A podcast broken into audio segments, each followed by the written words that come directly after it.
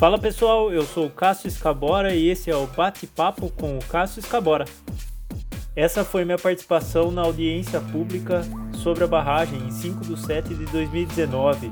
Uma audiência pública coordenada pela deputada Márcia Lia da Frente Parlamentar em Defesa do Setor de Energia, Barragem, Saneamento Básico e Recursos Hídricos. Espero que você goste. Convido ainda o representante da Comissão Popular Barragem Não, senhor Cássio Escabora.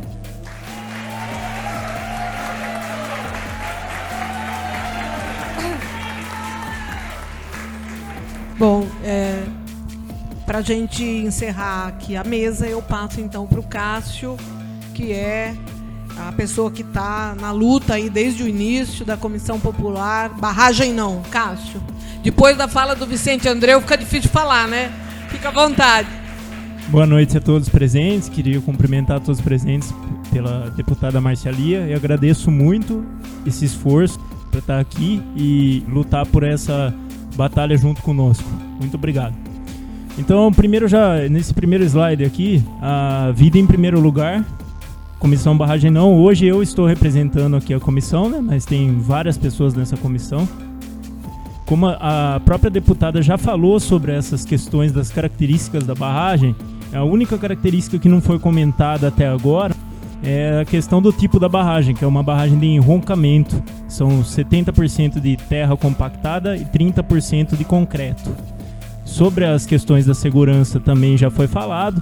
Só tem uma, uma questão aqui que eu gostaria de destacar, muito forte aqui, que é o dano potencial alto, que foi totalmente ignorado a gente tem um total da escala de 30 pontos. Esse é, é a escala total, o nível máximo é 30 pontos. E a barragem de pedreira está considerada com 27 pontos. Ou seja, ela está quase no nível máximo de risco. E isso foi totalmente ignorado pelo governo do estado. Olha o potencial de perdas de vidas humanas. Não sei se dá para enxergar aquele primeiro ali. Ele tem uma pontuação de 12, uma pontuação muito alta. Aí. Outra coisa também tudo do impacto socioeconômico. Toda a área de risco foi esquecida. O governo do estado não falou o que, que foi feito de estudo nessa área de risco. Essa é uma pergunta que fica muito forte aí, que essa questão, por que, que não foi feito nada a respeito da questão da área de risco? E sem estudo específico geológico sobre a área de cisalhamento, que eu vou explicar logo logo ali na frente. O vice-prefeito aqui falou que todo mundo está comovido pelas tragédias aí das barragens de minério, né? Eu trouxe até uma tabela aqui de rompimentos de barragens de água que traz todos os rompimentos de barragem de água no mundo. Tem várias barragens aqui e no fim aqui eu já, já comento o seguinte: são mais de 204 mil mortos por 23 rompimentos de barragem de água no mundo. Vale a pena correr esse risco a 700 metros aí da cabeça da gente? É uma pergunta que fica. Sobre isso que eu falei, essa área de risco não foi considerada, a Lei Federal 12.608-12, a Política Nacional de Proteção e Defesa Civil, ela fala no seu artigo 2 é dever da União, dos Estados, do Distrito Federal e dos municípios adotar as medidas necessárias à redução dos riscos de desastre. E que medida está sendo tomada para reduzir esse risco de desastre? Eu faço essa pergunta. Aqui vai ter esses vários incisos. Aqui. No CISO 11, combater a ocupação de áreas ambientalmente vulneráveis e de risco e promover a realocação da população residente nessas áreas. 12. Estimular iniciativas que resultem na destinação de moradia em local seguro. E aí, o pessoal vai ficar morando em local seguro? E por último, aí no artigo 23, é vedada a concessão de licença ou alvará de construção em áreas de risco, indicadas como não identificáveis no plano diretor ou legislação dele derivada, ou seja, não vai poder ser concedido mais nada aí de licença e alvará de construção nessas áreas de risco, que a gente está presente aqui, inclusive em uma delas. Outra coisa que eu gostaria de destacar, que a gente acaba até esquecendo, é a barragem PCH Jaguari. Ela está localizada montante, pode ocasionar um colapso na barragem por efeito cascata.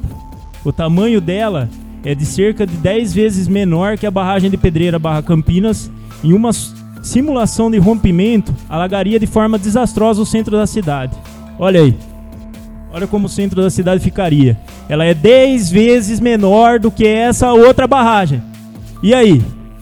O que, que a gente fala sobre isso? Agora, o, o maior problema, que até foi a, a Cláudia que, que lembrou eu desse problema, eu não sabia na época, eu estava começando a me inteirar sobre os assuntos, é a área de cisalhamento.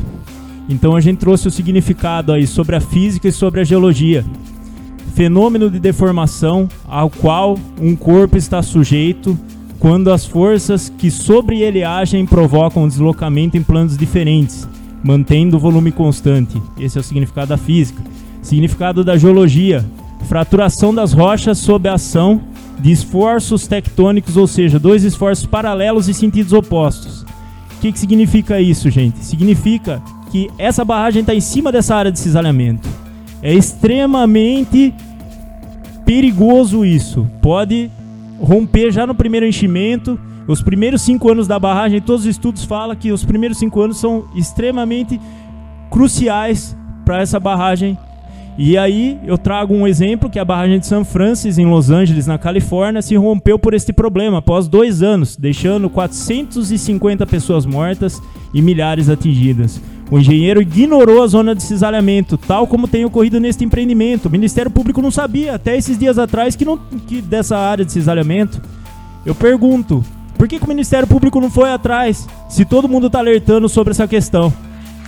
É essa a pergunta que eu faço. Agora eu queria destacar aqui a proximidade. Olha para vocês verem nessa foto. A proximidade da cidade. Aí tá a barragem e a proximidade da cidade da barragem. Aqui tem os pontos 2,7 quilômetros do centro da cidade, cerca de 1.900 aqui, o Laranjinha 1,4, 900 metros aqui do Vermelho. Então olha a proximidade e olha a altura que essa barragem tá também, além disso. E aí eu trago outras fotos, ó, que a geologia nossa não é favorável. Tá formando um funil ali na saída da barragem. Olha o que, que vai acontecer nesse funil, toda essa água descendo. E trago uma outra foto aqui. Olha o monte aqui. Essa água vai se afunilar e ela vai se concentrar nessa área. Olha, olha quanto, quanto é grave isso. Trouxe aí aproximadamente existem 1.500 casas e 4 mil pessoas que vivem nessa área de risco. Vale a pena correr todo esse risco? E aí a comparação da barragem em relação à cidade de Pedreira. Olha o tamanho da barragem comparado com a cidade de Pedreira. Eu agora vou comentar sobre a certidão aí que foi concedida na outra administração, conforme o, o vice-prefeito Fábio falou, né? Essa certidão foi realmente concedida. Só que o estranho dessa certidão, ela tá aí, ó, presente. Ela é de 26 de 3 de 2015. Primeiro que ela tinha validade de um ano. E a licença saiu só depois de um ano, mas não, não vou nem discutir isso, que hoje a gente veio para falar só de segurança. Vamos. Eu só queria ressaltar algumas coisas aqui, ó o município de Pedreira não poderia ter delegado sua competência ao Estado, tampouco renunciado ao poder de dever. Então, essa certidão já não é válida por causa disso.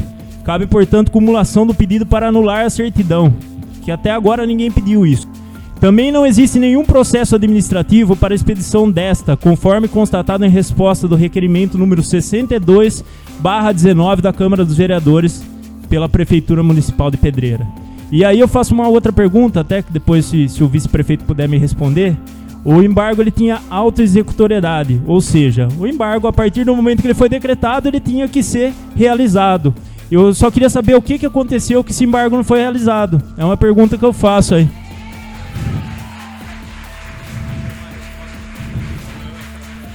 Enfim, agora eu trago aqui as alternativas de localidade, que tinham outras alternativas de localidade. São 12 alternativas aí. Por que, que foi escolher justo essa na cabeça da população? E trago uma alternativa aqui para deixar como possibilidade da gente pensar sobre isso e tentar negociar com o governo do estado, que restaram dois eixos para a escolha final: o eixo do panorama e esse eixo existente hoje. Esse eixo do panorama ele representava características próximas de aproveitamento, menor impacto ambiental e menos risco à vida humana. E pelo que foi falado, o outro eixo foi escolhido porque ia ficar mais barato em desapropriação. Então eu gostaria de dar essa possibilidade da gente verificar com o governo do estado essa possibilidade de mudança no eixo. E por último, eu trago aqui as informações do SNIS, que é o Sistema Nacional de Informações sobre Saneamento. As informações são de 2017. A perda de água no estado é equivalente a cerca de 35%. Esta perda equivale a cerca de quatro reservatórios iguais a este por mês. A perda de água em pedreira é equivalente a 56%.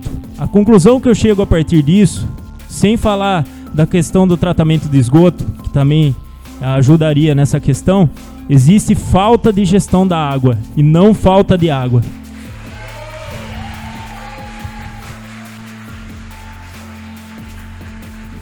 Encerro aqui a minha fala e agradeço. Gostaria de falar só uma coisa que o Fábio comentou sobre respeitar as, instituições. Concordo com ele que a gente tem que respeitar as instituições sim, mas questionar se elas estão viciosas. Isso aí é importante. Isso eu queria deixar bem claro. E por último, eu queria falar o que eu falei lá na CBN pro a Valéria Rain, acho que foi que me entrevistou. Ela falou assim: "Ah, mas o governador falou que essa obra é segura". Eu falei: "Então coloca a casa dele aqui embaixo da barragem. Se ele colocar a casa dele embaixo da barragem, aí pode construir sem problema nenhum". Tá bom? Quero ver se ele quer coloca a casa dele embaixo da barragem.